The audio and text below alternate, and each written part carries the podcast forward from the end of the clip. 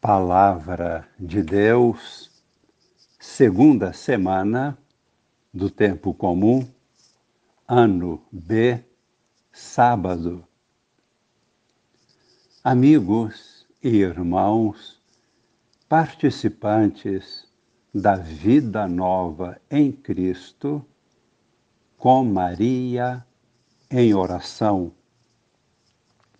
Hoje, contemplaremos um pouco a respeito do poder do sangue de Jesus.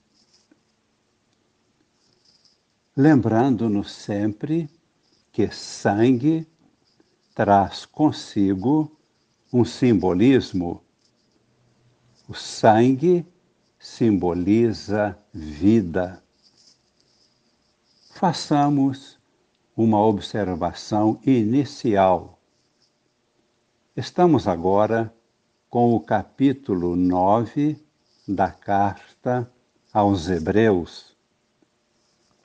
O tema é o sacerdócio de Cristo, ou, para ser mais completo, a superioridade do sacerdócio de Cristo sobre o sacerdócio levítico do Antigo Testamento. E nos perguntamos: o que significa exercer o sacerdócio? Exercer o sacerdócio significa estabelecer ou realizar a união entre Deus e a humanidade. Significa fazer a ponte entre Deus e a humanidade. Daí vem o nome de pontífice, isto é, aquele que faz a ponte entre Deus e a humanidade.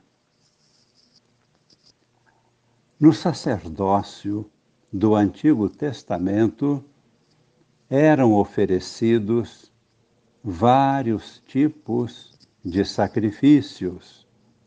Por exemplo, sacrifícios de comunhão, sacrifícios de expiação e outros imolavam-se animais, ofereciam-se dádivas, alimentos, com gestos ou símbolos em cada oferta. Agora vamos proclamar a palavra de Deus. Hebreus, capítulo 9, versículos de 1 a 3. Irmãos, foi construída uma primeira tenda chamada o Santo, onde se encontravam o candelabro, a mesa e os pães da proposição. Atrás da segunda cortina havia outra tenda chamada o Santo dos Santos. Passemos agora aos versículos 11 e seguintes.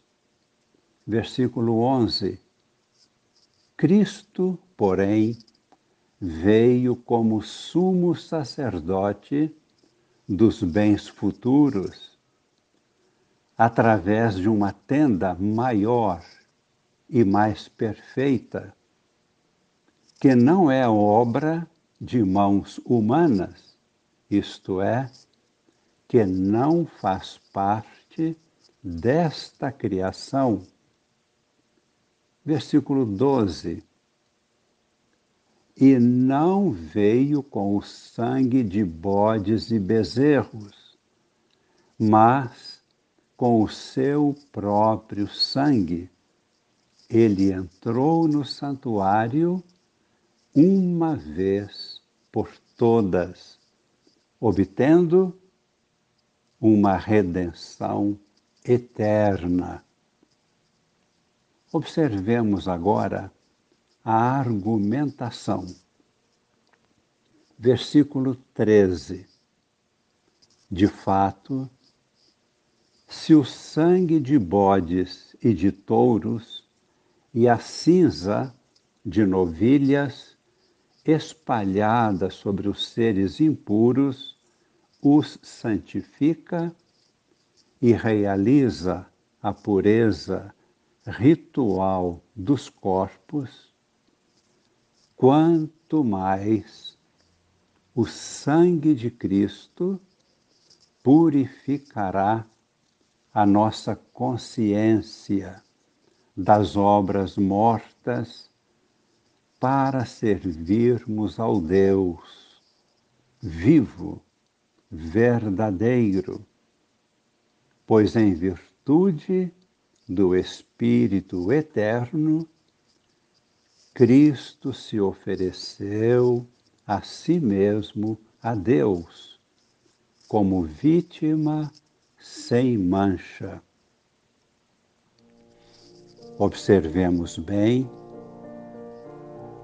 no sacerdócio levítico do Antigo Testamento havia templo ou tenda, altar, vítimas, oferendas e o sacerdote. Agora, no sacerdócio de Cristo, o que encontramos? Cristo, Ele mesmo, é o templo vivo de Deus. Cristo, Ele mesmo é o altar, por causa do seu corpo. Cristo, Ele mesmo, é a vítima, porque oferece a sua própria vida. Cristo, Ele mesmo, é o sacerdote. Ele faz a ponte entre a humanidade e Deus. Por quê? Porque Ele é, ao mesmo tempo, homem e Deus. E a conclusão: Cristo é o verdadeiro sumo pontífice, único e eterno sacerdote. Cristo assumiu a nossa humanidade e ele vive na intimidade do Pai no coração do Pai.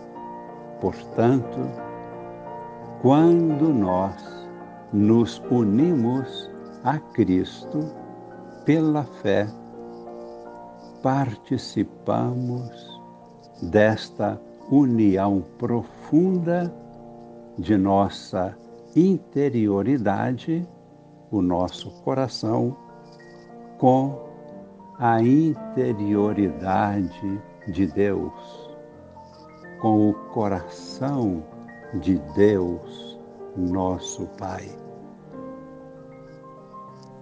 Não se trata mais de um lugar, nem de um prédio ou templo. Não se trata mais de um determinado horário, nem de objetos Trata-se do corpo glorioso de Cristo crucificado e ressuscitado. Trata-se de nossa pessoa e as três pessoas da Santíssima Trindade. Rezemos louvando a Deus, adorando nosso Deus, que nos introduz neste mistério de comunhão com o seu coração, pela fé, pelos sacramentos, pela Igreja, e adorando nosso Deus, pedimos que nos purifique, nos santifique, nos abençoe. A todos nós, nossas famílias, nossa igreja, nossa sociedade, todos os povos, toda a humanidade. Desça sobre nós e permaneça para sempre a bênção de Deus Todo-Poderoso, Pai e Filho e Espírito Santo. Amém.